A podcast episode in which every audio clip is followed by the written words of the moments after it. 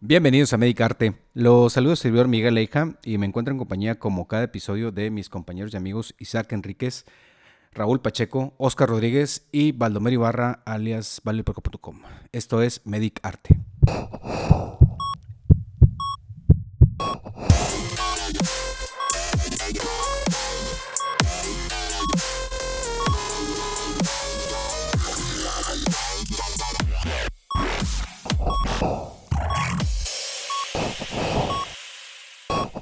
Este episodio ya damos por concluido, de hecho, la segunda temporada de, de, de los, episodios con los famosos, sí, enfermedades de los famosos. Vamos a este, iniciar una nueva temporada de... No es que no vayamos a incluir algún famoso, vaya, vayamos a documentar algo, pero ya es más referido a un poquito más a la enfermedad. Entonces, eh, el día de hoy vamos a hablar de choque hipovolémico. Yo creo que en el servicio en, la calle, en los que la mayoría estamos, pues es de diario. Entonces, no sé qué opinen de, de específicamente de choque hipovolémico, porque hay, hay, cinco para empezar, pero de choque hipovolémico. Isaac. Pues una de las enfermedades más comunes que llegan a... De las patologías más comunes que llegan a urgencias, de las más bonitas y de las bonitas. más... Son de las más vistosas, de las que más te gustan cuando, cuando, cuando estudias algo. Bueno, en mi caso, que soy urgenciólogo, pues lo que más te gusta. Lo más bonito que cuando escuchas de lo que está chocado el paciente. Échamelo. Échalo. Ah, no, y es que es de los choques en donde eh, lo que hagas incide directamente, incluso creo que más que en otro tipo de choque, ¿no? Este, el hipovolémico. Y, y es muy frecuente y no es una sola causa, o sea, tienes causas variadas, diversas. Es volver a lo básico. Es como volver a las analogías de baños y tuberías. Pues, de hecho, sí. Sí, sí, sí. Por eso te digo. También cabe lo de, lo de esas analogías. Pacheco. No, bueno, pues como finalmente eh, comentamos acerca de la incidencia del médico, ese es el factor muy importante. Ustedes que están ahí en urgencias es de los puntos más importantes y más bonitos que estás haciendo algo en el paciente y lo estás viendo en el monitor o lo estás viendo en la conciencia del paciente. Así básicamente vas de la mano y es lo que te va guiando las pautas. Le pongo, le quito, le agrego, qué más le puedo hacer y a la vez vas buscando el origen de ese choque hipovolémico para empezar a contrarrestarlo y tratar de estabilizar al paciente. ¿no? Sí, de hecho yo creo que es de las mm, patologías bonitas porque son clínica, por monitor, este, y lo puedes encontrar en cualquier área del, del hospital. De, repente estás en un hospitalizado, te puede llegar a urgencias, lo puedes tener en terapia intensiva estable y de repente te hablan y dicen, doctor, es que la presión arterial del paciente cayó. En pediatría. Es, Y es lo que te iba a decir, en todo rango de edad. O sea, este, de cualquier género, edad, raza, sexo, religión, lo que sea. O sea, lo ves con la misma incidencia. Sí, en el sexo también. Este, Dependiendo. Bueno, vamos a, a generalmente pues, son cinco cardiogénico, hipovolémico, neurogénico. Pero choque en general. Sí, o sea, choques, pero por eso les digo, vamos a hablar nada más de choque hipovolémico. anafiláctico y séptico. Son... Aunque bueno, ya hay una clasificación donde el anafiláctico y el séptico los engloban en un, en, un distributivo y, te manejan cuatro tipos, ¿no? Entonces, eh, para generalizar son esos, pero vamos a abocarnos al choque hipovolémico. Por fechas y por cosas, por obvias razones de, de, diciembre, queríamos abordar el choque hipovolémico porque Isaac estaba enfocándonos eh, hacia lo de Jesús. Lo de Jesús, sí. Lo de la muerte de Jesús, porque pues, en teoría fue también por choque hipovolémico. Entonces, vamos a, a, hablar un poquito de la definición del choque hipovolémico. La definición de choque hipovolémico es un síndrome que cursa con bajo flujo sanguíneo este, o sea, poca sangre e inadecuada perfusión, probablemente por la poca sangre, por la pérdida, que conduce a un trastorno en, a nivel de las células, posteriormente a órganos, posteriormente fallan más órganos y la muerte del paciente. ¿Algo más que quieran agregar hasta aquí de definición? Pues también es muy puntual el hecho de que tenemos que decir que no solo es sangre, uh -huh. que puede ser volumen sanguíneo en general y dentro del volumen puede ser lo que nosotros conocemos como plasma, plasma que viene siendo sí. líquido y la sangre propiamente, o sea, los glóbulos rojos que, que, también pueden descender por una hemorragia, porque no todos los choques hipovolémicos son por un sangrado. Okay. Entonces, en general, los, los clasificas como oligoémico, que significa de baja sangre, y no oligoémico, que significa que el paciente no está teniendo pérdidas sanguíneas, pero aún así está teniendo pérdida de líquidos y está chocado por pérdida de líquidos. Que sería un equivalente al hemorrágico o no hemorrágico, ¿no? Sí. O sea, cuando uh -huh. es choque hipovolémico por pérdida de sangre, y cuando no es por pérdida de sangre, sino por pérdida de líquido, a cualquier espacio. Y en lo que refería de choque, bueno, choque en general es un desbalance entre el aporte y requerimiento, es decir, no le llega lo suficiente que necesita para funcionar adecuadamente y empieza a funcionar de otra manera. Pero esa otra manera empieza a causar daño, primero local, luego ahí en toda la región y luego en todos lados hasta que se lo chupa la bruja. Ustedes son muy jóvenes aún para conocer que en algún momento hubo una epidemia o pandemia este, que se llamó cólera. Y no era por enojo. o sea, la, el cólera como tal causaba un choque, choque hipovolémico no hemorrágico. Y así nos llegaban al hospital. Yo era interno cuando teníamos que estar lidiando con todas las diarreas. Creo que era 1700. Sí, pero hubo la segunda, exacto. Siglo pasado. Por eso les digo. siglo pasado. exacto. No, pero sí. el- pero la segunda, dia- la, segunda tercera oleada fue en, en el 2000, más o menos. Y yo me acuerdo que cuando estaba en tercero de primaria fue cuando la primera vez que yo escuché lo del cólera. Y vamos, el paciente llegaba y si no se detectaba a tiempo, si no recibía el tratamiento a tiempo, o si estaba en su casa, porque finalmente es una simple diarrea, Sí, claro. se mueren. fallecían en su casa. O los niños. Yo creo luego- que inclusive si, si lo ves ahorita o, o se detecta un cólera, sí te asustas, obviamente, porque se te puede vaciar. Obviamente ya hay más maneras de detectarlo del cólera o sospechar de cólera, ¿verdad? Pero sí, en, en su momento, como tú comentas, sí estaba, se puso violento. No, y es, y es, o sea, bueno, ahí es un ejemplo muy bueno de, de un choque hipovolémico no hemorrágico, no ol- oligoémico. ¿sí? Tienes el oligoémico. Ébola, que a fin de cuentas también, o sea, te va a condicionar choque hipovolémico. Y Lupus lupus. y anemias hemolíticas. ¿no? No, y hay otros padecimientos en donde eh, no hay pérdida de sangre, no hay pérdida de líquido en el cuerpo, pero sí hay pérdida del volumen circulante efectivo. Es decir, lo que está circulando dentro de arterias, de venas, está disminuido y a fin de cuentas el paciente está con un choque hipovolémico, porque lo que tiene lo tiene en un área donde no sirve Como el pancreatitis, ¿no? como en pancreatitis, los pacientes eh, renales que están muy hematizados por hipoalbuminemias, que tienen sobrecarga de líquido, pero tienen disminuido el, el- la cantidad de líquido que circula. Los hepatópatas, que, También. los enfermos del hígado que siempre están con hipotensiones, tendientes a la hipotensión por la fuga del, del Así líquido. es. O el secuestro de líquido, conocido como también o secuestro de líquido en nivel abdominal o en tejidos blandos, donde no tiene su función. Sí, es que Está dentro del organismo, pero no en el área donde es funcional. hay muchísimas causas de, de choque hipovolémico, o sea, muchísimas. De hecho, vamos, vamos a, a- a mencionar algo, porque sí, como ustedes comentan, son muchas causas. Por ejemplo, dentro de las principales son traumáticas, ¿sí? El típico paciente que te llega a choque, un accidente, X o Y, inclusive puede ser traumas cerrados, no es- tienen que ser este, traumas así violentos. Esas son las principales del hemorrágico. Así Sí. es. Es el hemorrágico. Es que primero, perdón que te interrumpa, primero habría que decir eso, no, hay que clasificarlo en hemorrágico y no hemorrágico. Ahora, dentro de las causas del hemorrágico, la principal, pues definitivamente Trauma. va a ser trauma. ¿sí? Otra, coagulopatías. Sí. Alteraciones de la coagulación, ya sea porque toman medicamentos y se sobreanticoagula, es decir, tienen más efecto, o tienen alguna enfermedad eh, propia de. El caso más común, pues el hemofílico. El paciente con hemofilia tiende a, a tener problemas en coagulación. El pobre hombre otra vez. También este, los pacientes, eh, y entran los hepatópatas, que hacen sangrado digestivo por varices Y o, por o la gente. de coagulación. Ujú. Y también la- los viejitos que toman muchos medicamentos para el dolor, que hacen sangrado Por intestinal úlceras. por úlceras, Úlceras, úlcera gástrica o duodenal o cualquier tipo de úlcera. Este, y también termina siendo un choque hipovolémico. Al final es un sangrado por una herida. Y pues es pérdida sanguínea al, al intestino. Ahora, también una de las, de las importantes de pérdida de, de- de sangre son las embarazadas. Obviamente, en cuanto a También.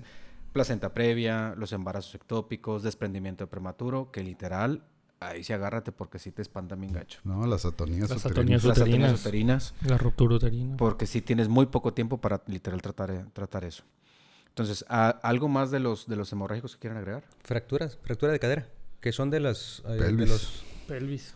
De la Sí, pelvis, sí. Que era, las- que era- de las que era lo que ibas a comentar ahorita, ¿no? Este, estamos acostumbrados a ver este, los pacientes con choque hipovolémico por intoxicación de plomo, ¿no?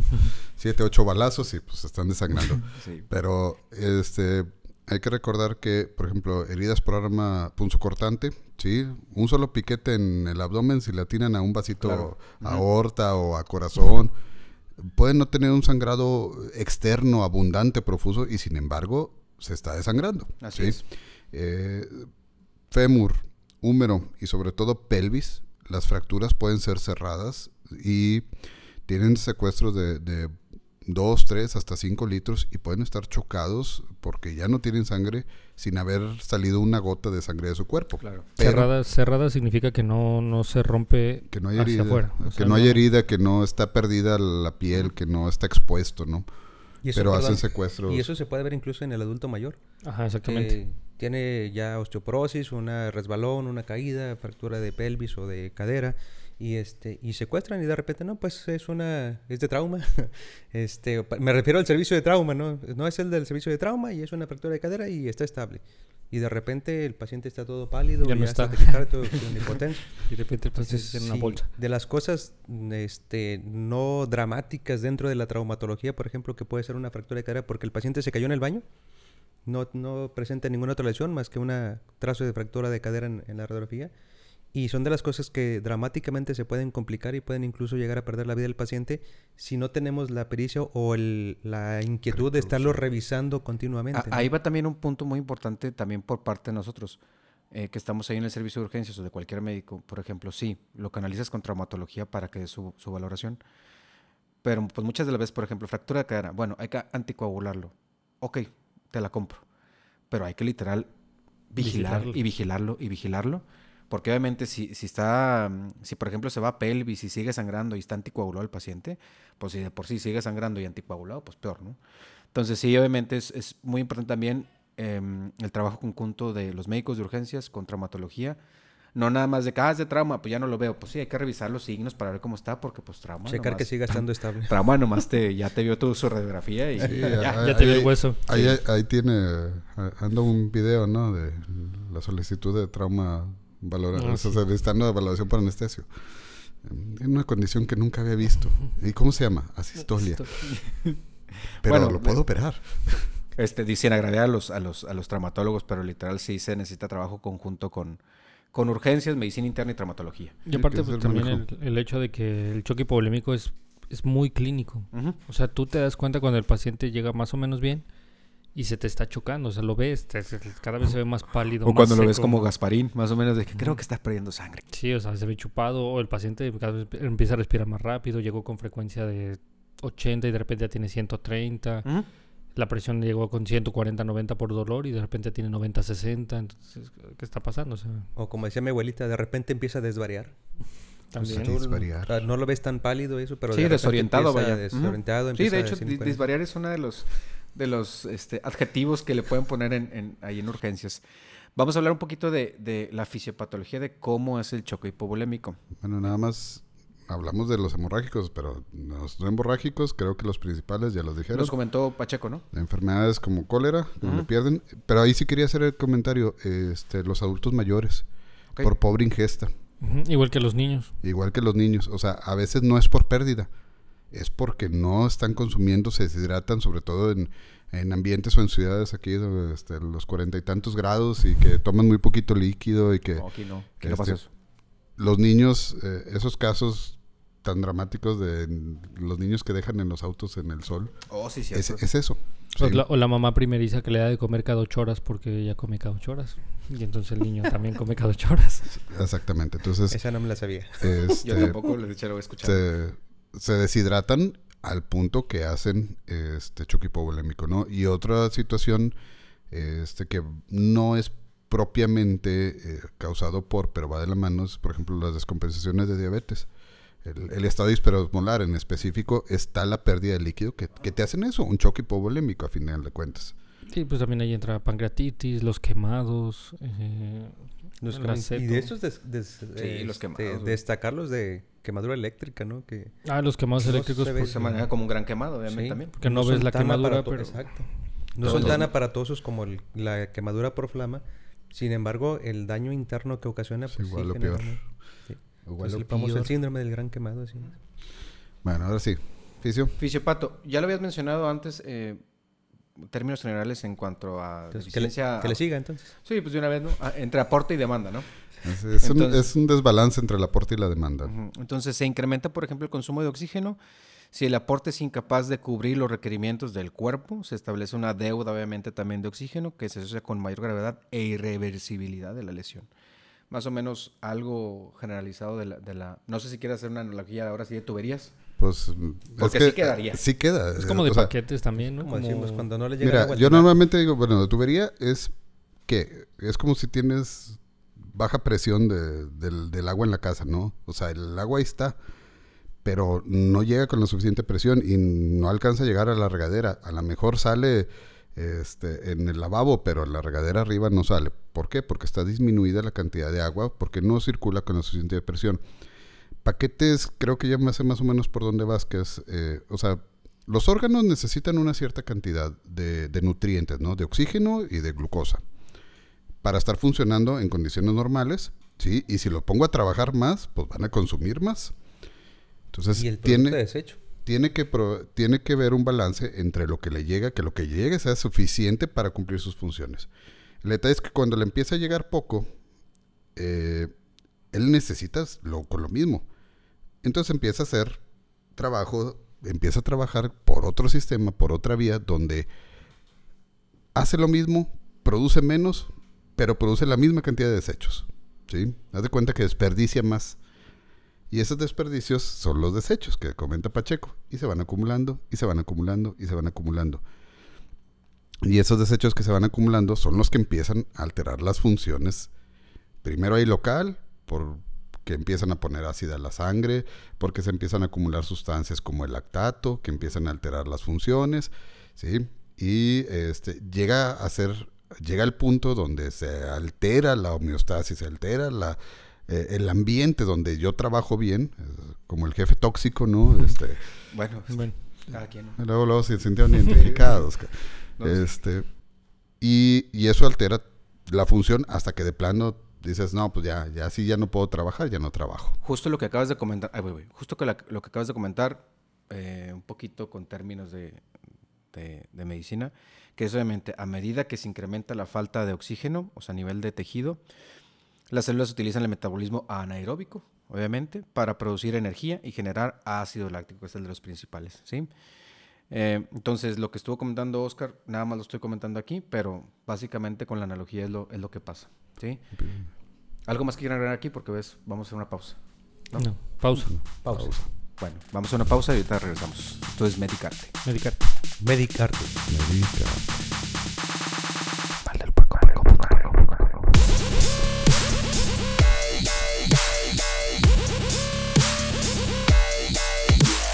Medicarte. ¿Ya? Bueno, regresamos de la pausa y Ahí te va otra analogía. Tengo una analogía de lo de, la, De lo los- de- lo los dos choques. va. Porque esto me, me la explicaron a mí una vez. Tienes dos pueblos.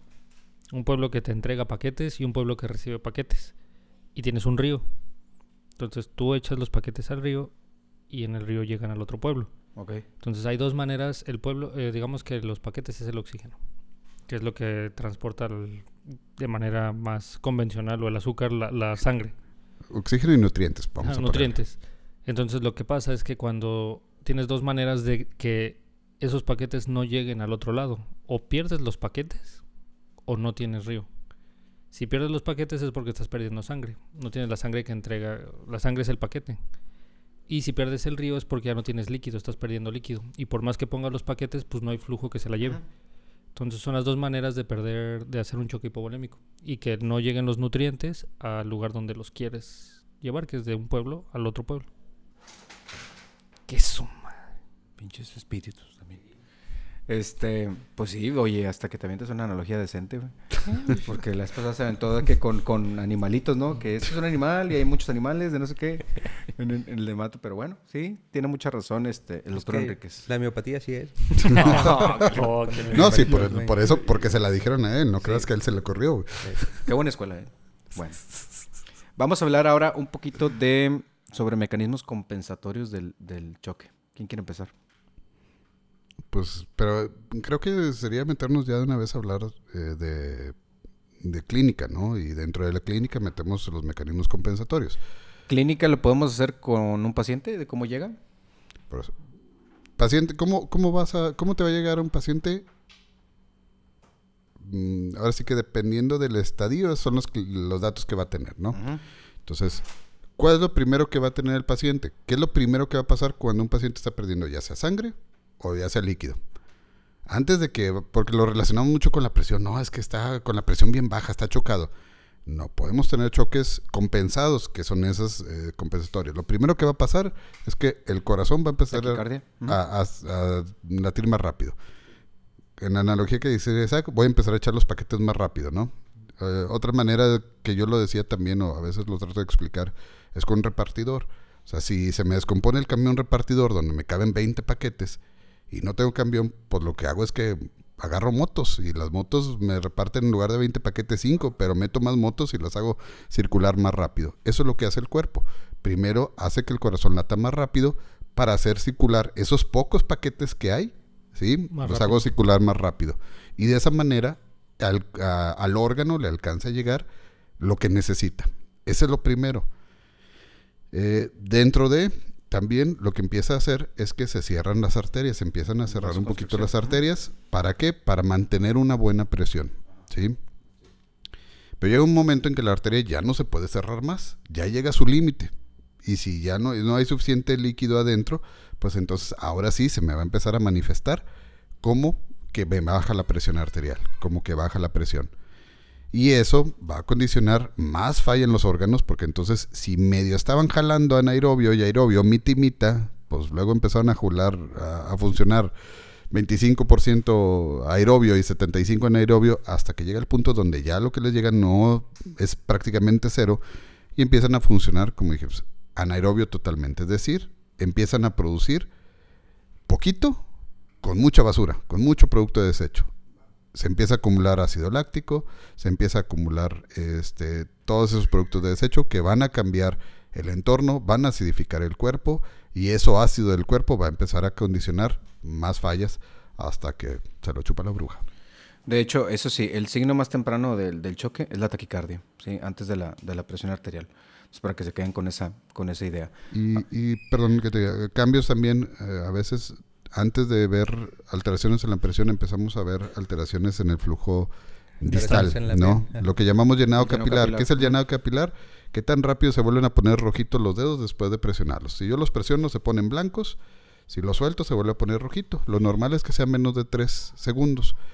Si yo veo que se tarda más, es que el cuerpo ya está empezando a echar a andar mecanismos para que le llegue menos sangre a donde no ocupa, como es la piel, y le llegue más sangre a donde se ocupa, como son los órganos.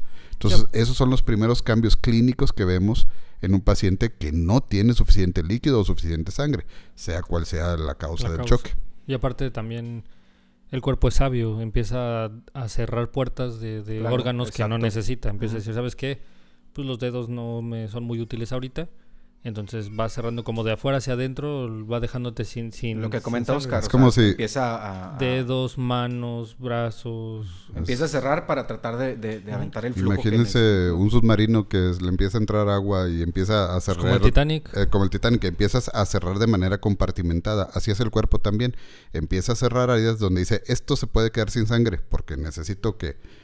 el corazón y que el cerebro y que el hígado y, todo lo demás. Sí, hay, hay ciertos órganos cuatro o cinco órganos que el, que el cuerpo defiende mucho, que es el cerebro, el corazón, el riñón, el, el hígado y, los pulmones.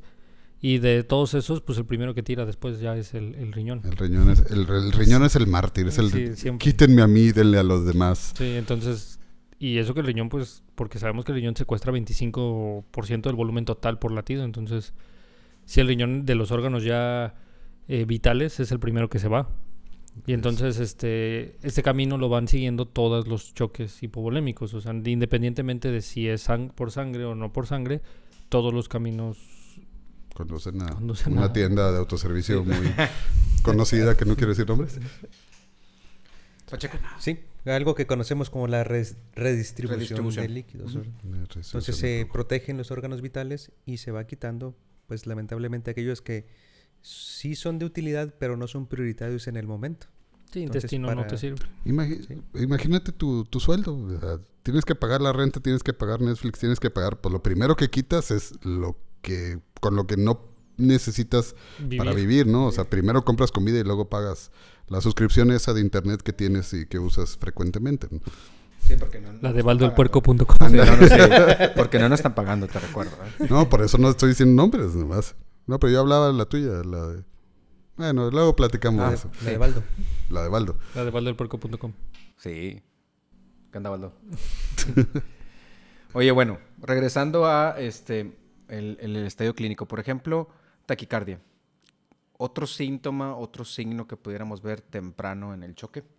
Aumenta Por la ejemplo, frecuencia el- el- respiratoria. sí, el llenado capilar también, también obviamente es otro clínico. Aumenta la Aumenta- frecuencia sí. respiratoria, porque eso pasa en ambos, pero un poquito más común en el choque hipovolémico que hemorrágico, porque al haber menos eritrocitos o menos glóbulos rojos circulando, intentas que los que están ahí se, se oxigenen más fácil y se oxigenen más rápido.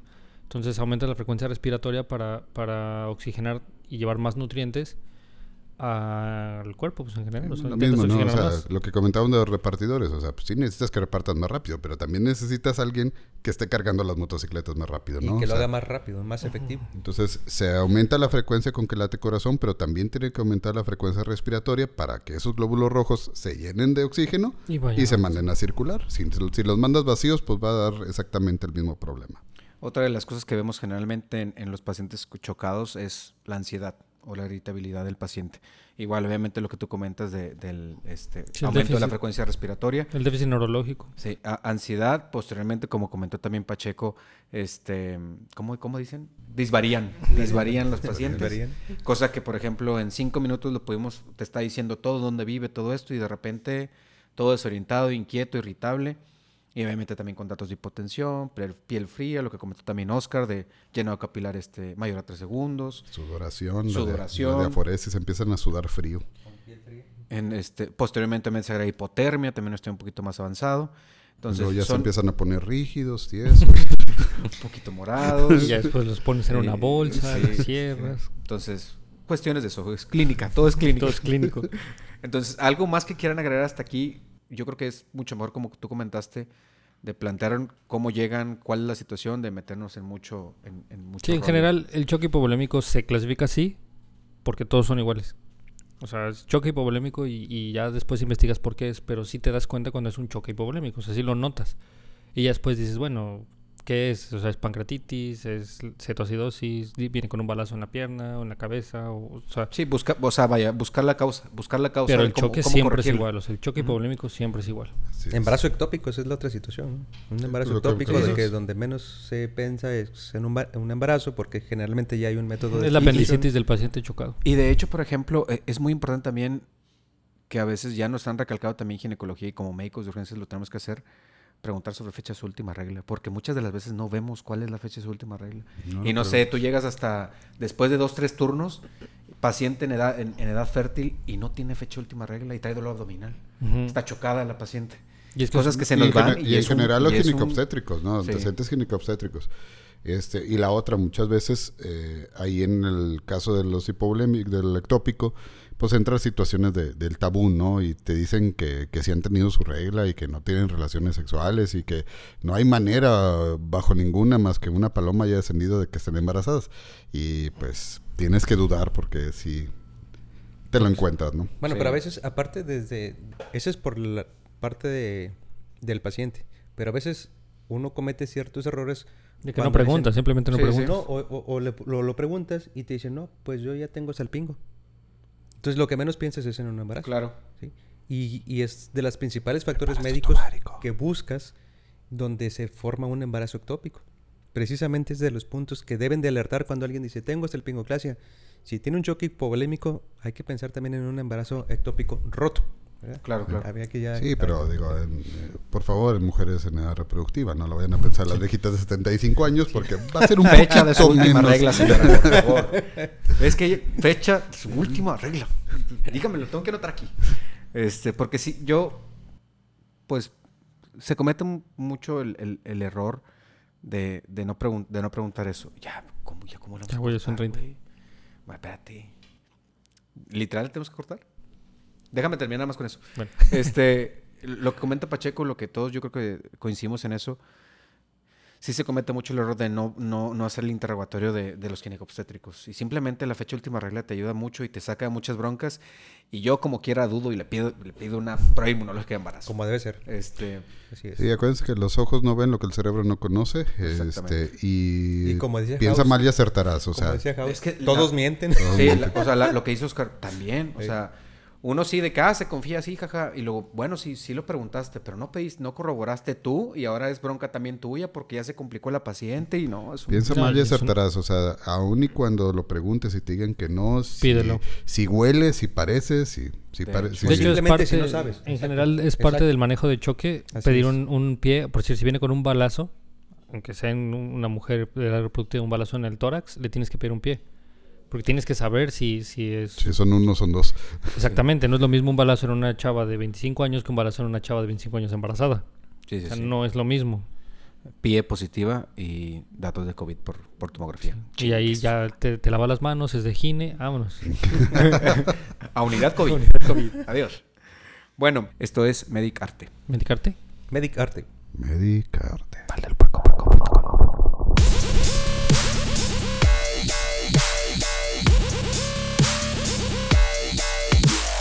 Medicarte.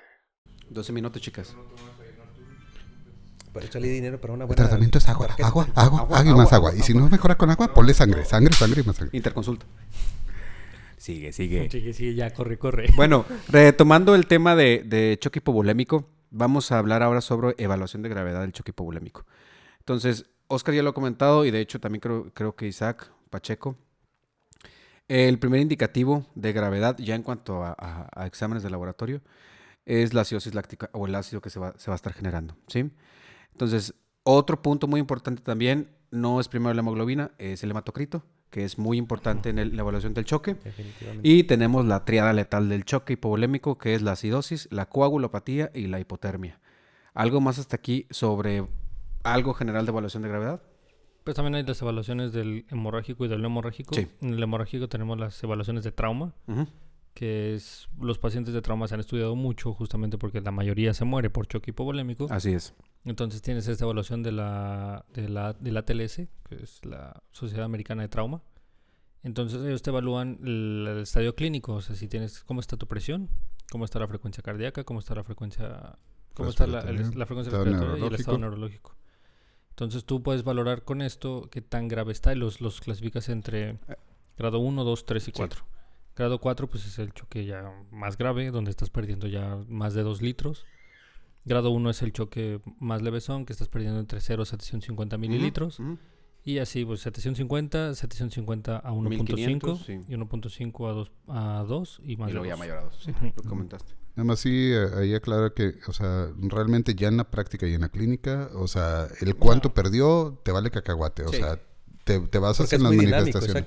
Te basas en las manifestaciones clínicas del paciente y el tratamiento y el enfoque va, o sea, vamos, puedo yo tener un paciente que ha sangrado 300 mililitros, pero por fuera, por dentro ya lleva como 3 litros, ¿no? Es como los anestesios, ¿cuánto sangró? 200 si ves el charco así. Sí. O sea, no, no puedes valorar. Es muy difícil valorar así tan, tan fácil. El, eh, ¿Cuánto sangró? 5. Bueno, 500 mililitros. Ah, bueno, choque grado 1 y el paciente bien jodido.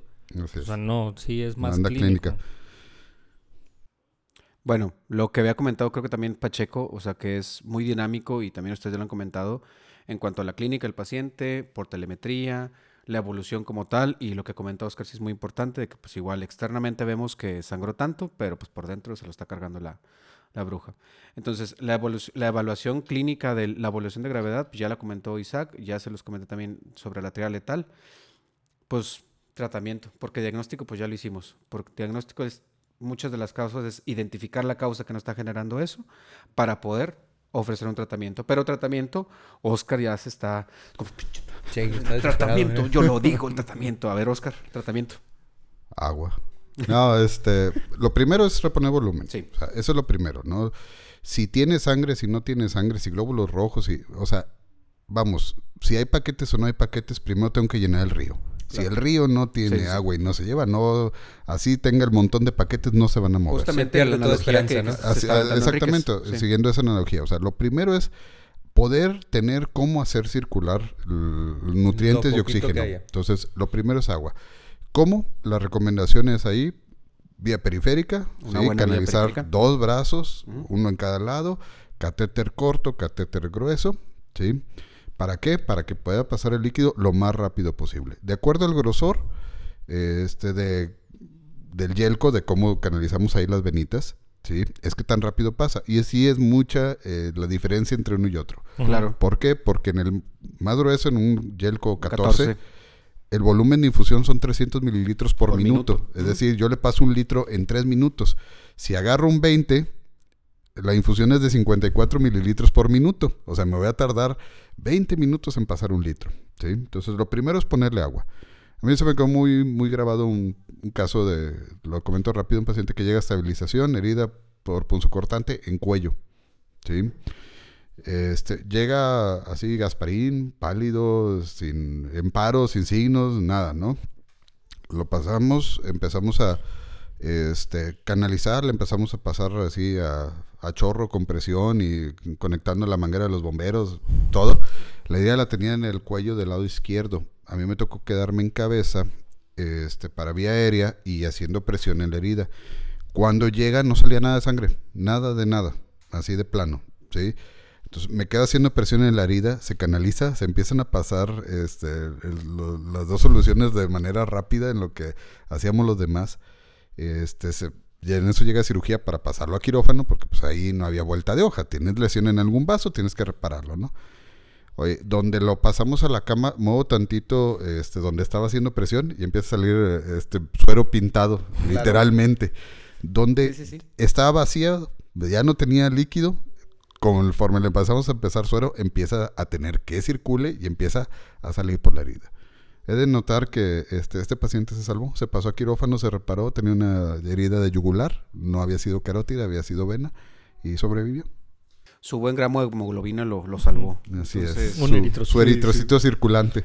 Este, sí, son, son interesantes los manejos y cómo llegan los pacientes. Sí, son, sí, son, Ahora son muy bonitos. en los eh, si, el, si el choque es por sangrado, es con sangre. Así O sea, es. sí, claro. la animación tiene que ser con sangre, porque al final del día el agua no, no transporta nutrientes. Pero, perdón que te interrumpa, ahí volvemos a lo mismo, depende del estado del paciente, ¿no? Ah, sí. Porque si el paciente me llega en ese momento, este, así, hipotenso, chocado, Sí, no, primero recuperar el o sea, lo tengo que meter líquido. En lo que me traen la sangre, en lo que me consiguen la sangre, en lo que preparan la sangre, en lo que hacen todo lo demás, este, lo empiezo a pasar líquidos y en cuanto tengo la sangre disponible, ahí sí mm, agarro O negativo, no me voy a poner a cruzar, a tipar, a ver si le es compatible o no. Lo primero es salvarlo y luego ya veo si le hace otras reacciones. Entonces agarro el, el donador universal, que es la O negativa, y le empiezo a pasar sangre a la brevedad posible, lo más pronto posible. Ese sobran en el Sí. banco de sangre. Sí, sí. Sí, no, abundan. Desafortunadamente es el donador universal, también. pero son tipos raros. Este, pero si no le pongo O, o sea, si me hace reacción por diferente tipo de sangre, de eso lo puedo salvar, pero sin sangre se va a morir, ¿no? Yo Bueno. también tengo un caso muy bonito, A ver. también de un choque hipovolémico. Tres de hemoglobina, pero no tenía herida. Tenía lupus. No, Entonces no, pues, hizo una anemia hemolítica. No, el paciente estaba estable. Algo sucedió con su estado clínico que de un momento a otro hizo un choque hipovolémico y de tener 12 de hemoglobina, que un, dos días antes, algo así, tenía una, una hemoglobina de 12, de 12. No sé por qué se había hecho el estudio, creo que fue una, una evaluación normal. Llegó a urgencias 48 horas después con 3 de hemoglobina, sin sangrado y sin nada. Un choque hipovolémico sin haber ni diarrea, ni lesiones, ni, ni embarazos ectópicos, ya era un paciente grande. Y efectivamente lo que sucede es eso, ahí, pero ahí son dos tratamientos diferentes. A la VAR tengo que detener la hemólisis porque ahí el lupus estaba sí, sí. destruyendo todos los eritrocitos. No había pérdida, bueno, sí había pérdida, pero por destrucción interna, dentro de los vasos, de los vasos y de las arterias. Entonces ahí tengo que detener la destrucción que está generando el mismo cuerpo y a la vez irle pasando sangre.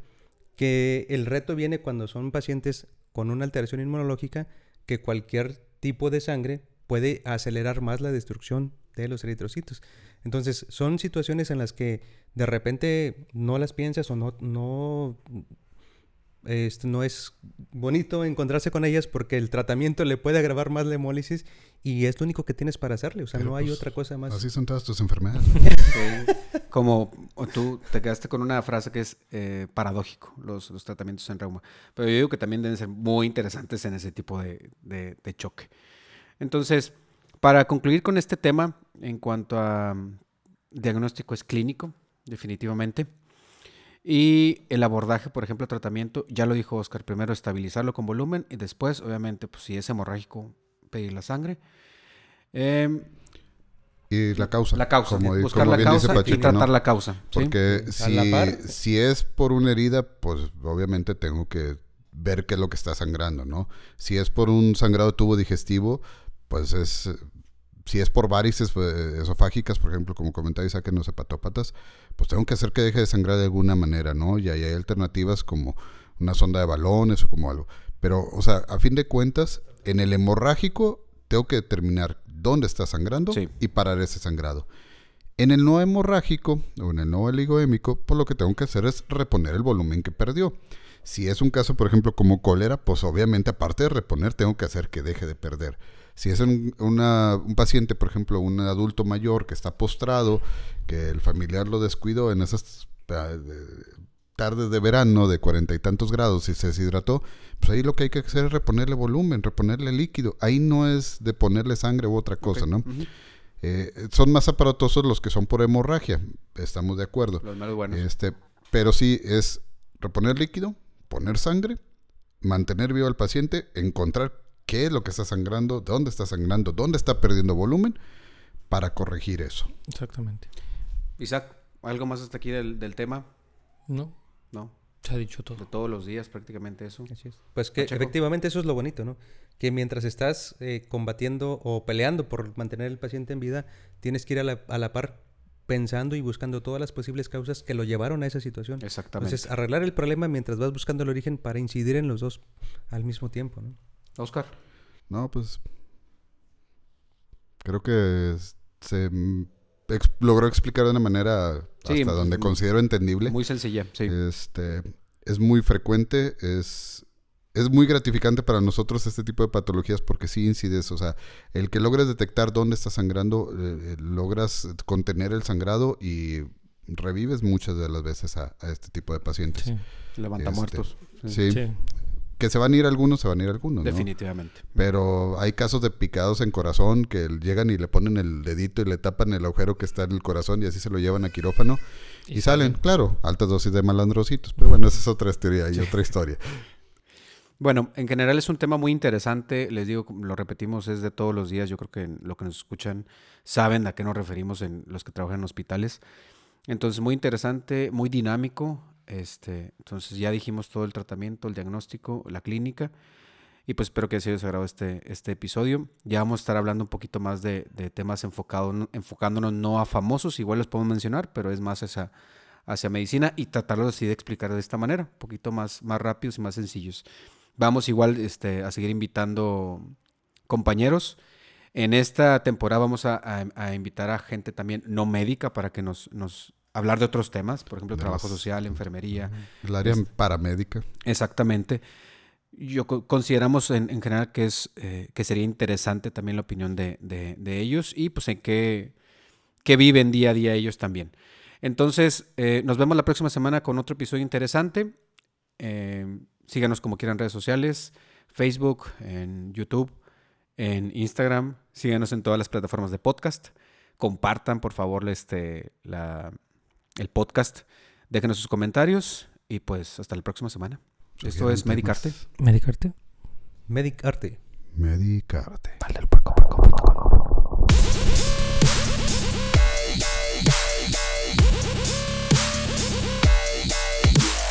Medicarte.